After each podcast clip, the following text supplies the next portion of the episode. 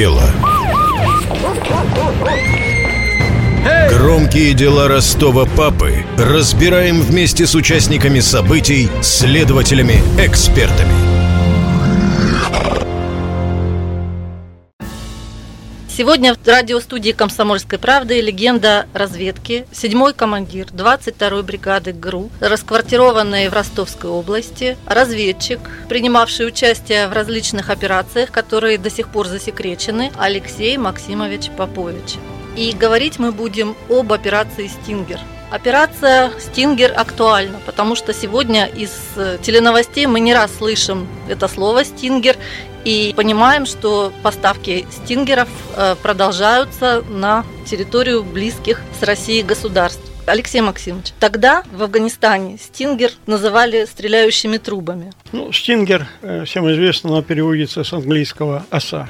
Это переносной зенитно-ракетный комплекс, предназначен для поражения низколетящих воздушных целей. В основном это вертолеты, военно-транспортные самолеты. Одним словом, все то, что находится в небе и летает.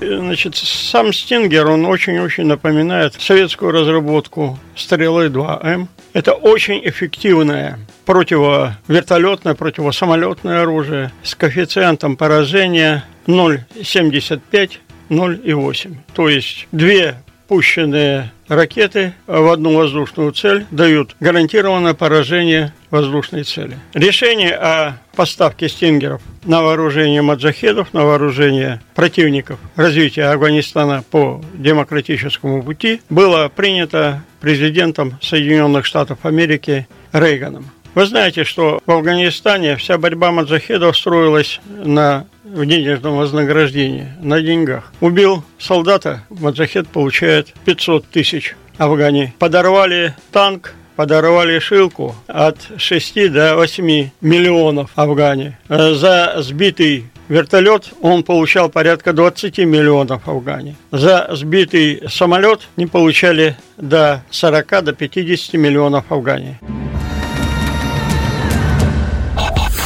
Справка. На тот момент примерный курс национальной валюты Афганистана составлял 50 афганей к 1 рублю. Автомат Калашникова советского производства стоил 200 тысяч афганей. Ровно столько же стоило купить себе жену. Справка.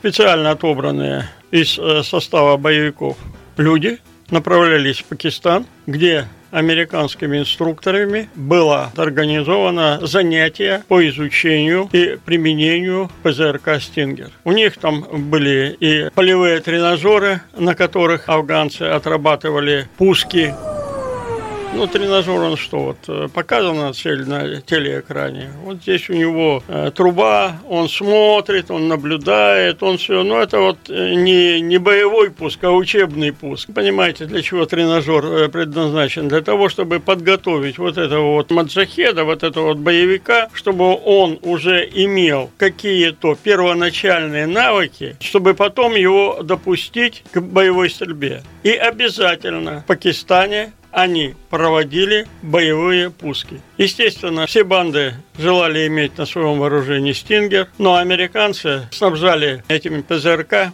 только хорошо проверенных, благонадежных полевых командиров.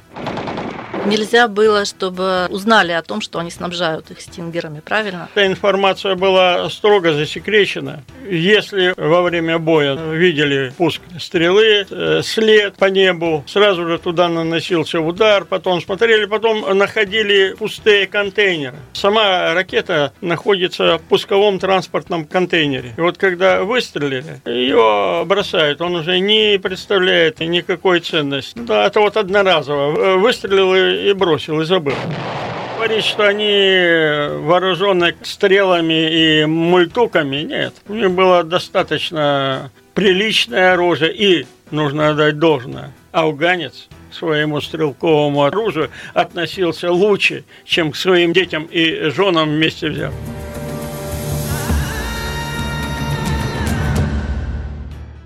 Во время одной из спецопераций, которую проводили вы в пещере Маджахедов, был найден даже пулемет «Максим». Да, это было то, что мы встречали винтовки времен Бурской войны, значит, 1800 извиняюсь, там очень-очень древнего года. Но аж э, говорить о наших Мосинках, так это обычное, обычное явление. Проводня одну из операций, я ее буду помнить, наверное, всю жизнь. Это 15 февраля 86 года. При а, атаке штаба Северного Ургунского фронта мы увидели на позициях 122 миллиметровую полковую гаубицу. Естественно, что это населенный пункт 17 километров от пакистанской границы, 8 километрах от э, города Ургун. Естественно, что мы не, мог, не имели никакой возможности ее забрать с собой и увезти. Поэтому принято решение было однозначно. Килограмм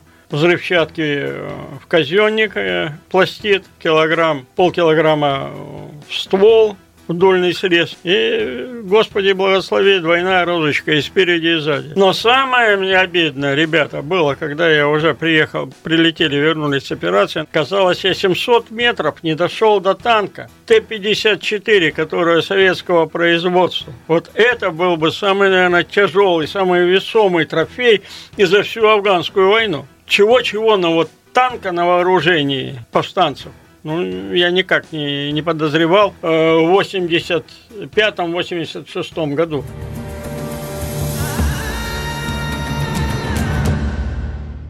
Было понятно, что у маджахидов появилось какое-то оружие. Это было известно из наших агентурных источников, что пошел поток ПЗРК из Соединенных Штатов Америки. Массовый поток. Наше командование выпустило циркуляр о том, что нужно добыть образцы этого оружия все были на это нацелены, все батальоны специального назначения, их было 8 в Афганистане, рота специального назначения, которая, кстати, тоже отличилась в этой операции. Были нацелены все полковые разведывательные роты, будто это э, рота мотострелкового или танкового полка, и были на это нацелены все отдельные разведывательные батальоны, стоявшие в Афганистане дивизии. То есть все, кто непосредственно являлся исполнителем по перехвату караванов, по штурму баз, и воинских складов противника, они все получили такую задачу. Мы все выполняли одну задачу. Было публично заявлено, что тот, кто первый захватит Стингера, получит звание Героя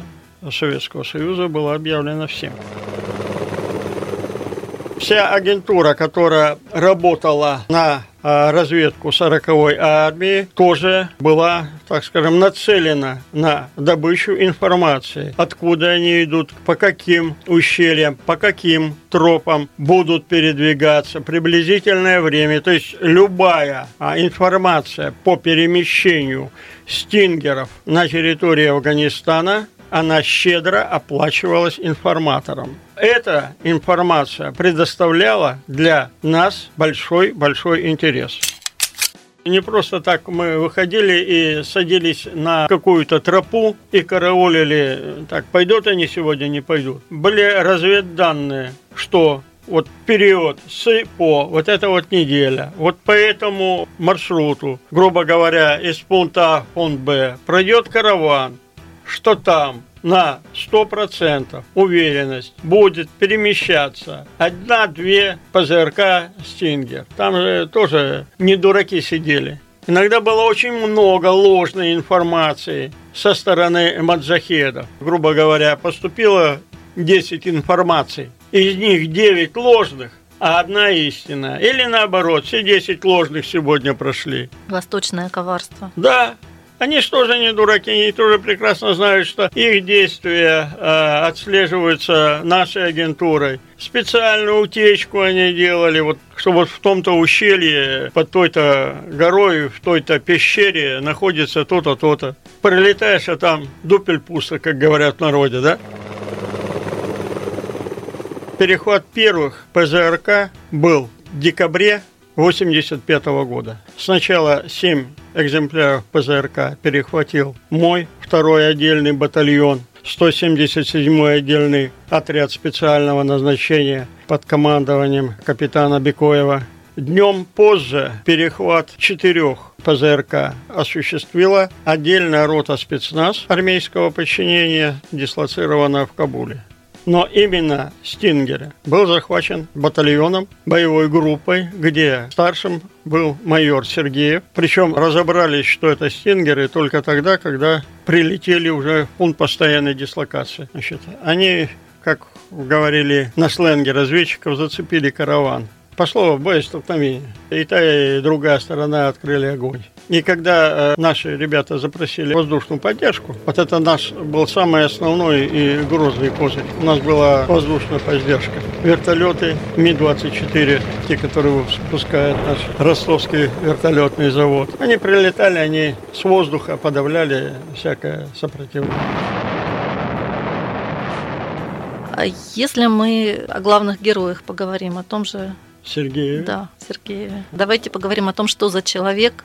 Как говорят о таких людях, это военная косточка. Отец тоже военный. Он закончил Рязанское воздушно-десантное училище. Рота, которая готовит офицеров для войск спецназа. Он служил, попал в войска специального назначения. Типичный, очень характерный офицер. Всего, чего он добился в своей жизни, это упрямости своего характера, целеустремленности, так скажем. Вот он такой в хорошем э, понимании этого смысла упрямый человек. Задача поставлена, он ее выполнит. И даже вот в этой операции по захвату Стингеров, он там принял э, как старший командир ведущую роль. Есть фотография где запечатлены как раз с этими стингерами захваченными наши спецназовцы, тот же Сергеев и Донцов. Донцов, да, это общая большая фотография, я ее тоже видел, она находится в музее 22-й бригады. Там очень много интересных фактов. Вот этот вот второй отдельный батальон спецназ, 177-й отдельный батальон спецназ, он был сформирован на базе 22-й отдельной бригады спецназ и был заведен в Афганистан.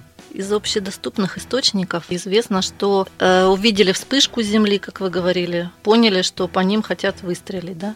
Увидели э, вертолетчики. Первую, первую информацию получил экипаж вертолета. Потому что вот он летит прямо, да, десант находится сзади, и это десантное помещение, иллюминаторы идут налево-направо, налево-направо. То есть то, что происходит впереди, десант не видит. На вертолете, как на машине, стекла не опускают, теряется, и голову не выставишь, не посмотришь, что там впереди. То есть командир старший десанта, он всю информацию получает именно от экипажа. Всего скорее, что первыми вот эти вот пуски замечают те, кто находится впереди, это экипаж. Первый возглас, смотрите, какой новый гранатомет вот есть версия, что прозвучали эти слова, что это гранатомет. Уже потом начинают разбираться, ага, ребята, да это ж примерно начали догадываться, что вроде как это оно, зачем мы гонялись. Все приходят, все смотрят, все, как говорят в народе, чешут репу, и только потом, там же в каждой ракете следует еще приложение описания на английском языке. Благо, что среди офицеров войск специального назначения есть очень много офицеров, которые прилично знают английский язык. И когда начали листать, сопоставлять внешний вид и вникать в написанное, у всех начинает пробуждаться мысль, ребята, так ведь это же ПЗРК. Там был еще и политический момент в этой задаче. Правильно? Да. Потом же была пресс-конференция, на которой да. предъявили мировой общественности именно эти стингеры, сказали, что они американского производства. Как говорят в таких случаях, факт имел место быть. Да, была показана эта ракета, это было, да, сам факт того, что Америка помогает маджахедам была инструкция всем этим полевым командирам, то, что они воюют оружием, которое они добыли в боях, что они отбили его у Шурави и так далее и тому подобное, это извините, это ложь. Все прекрасно знают, что туда поставлялись автоматы АК-762 производства Сирии, производства Египта, производства Китая,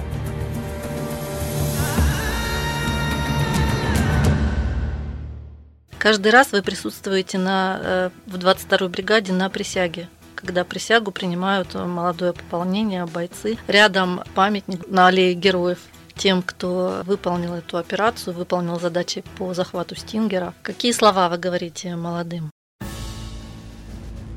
Слова остаются практически одни и те же. Все, что было в прошлом, написано. История 22-й бригады. Написано ими, чьи фамилии вы читаете на больших каменных плитах, чьи портреты вы видите в музее, чьи бюсты вы видите, проходя по аллее славы. А вам писать историю 22-й бригады дальше. Ведь вы посмотрите, не всякий полк, участвующий Великой Отечественной войне, имеет столько героев Советского Союза и России, сколько имеет 22-я бригада специального назначения. И не зря после окончания войны первое соединение, которое получило звание гвардейское, является 22-я бригада спецназа. По тропе крутой по земле чужой Мы уходим на караван, караван. Над выпуском подкаста работали журналисты Татьяна Лысенко и Владимир Добрицкий, звукорежиссер Лев Хантимиров и редактор Мария Гринь. Специально для «Комсомольской правды» Ростов.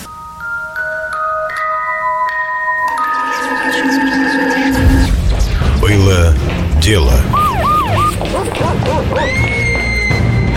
Громкие дела Ростова папы разбираем вместе с участниками событий, следователями, экспертами.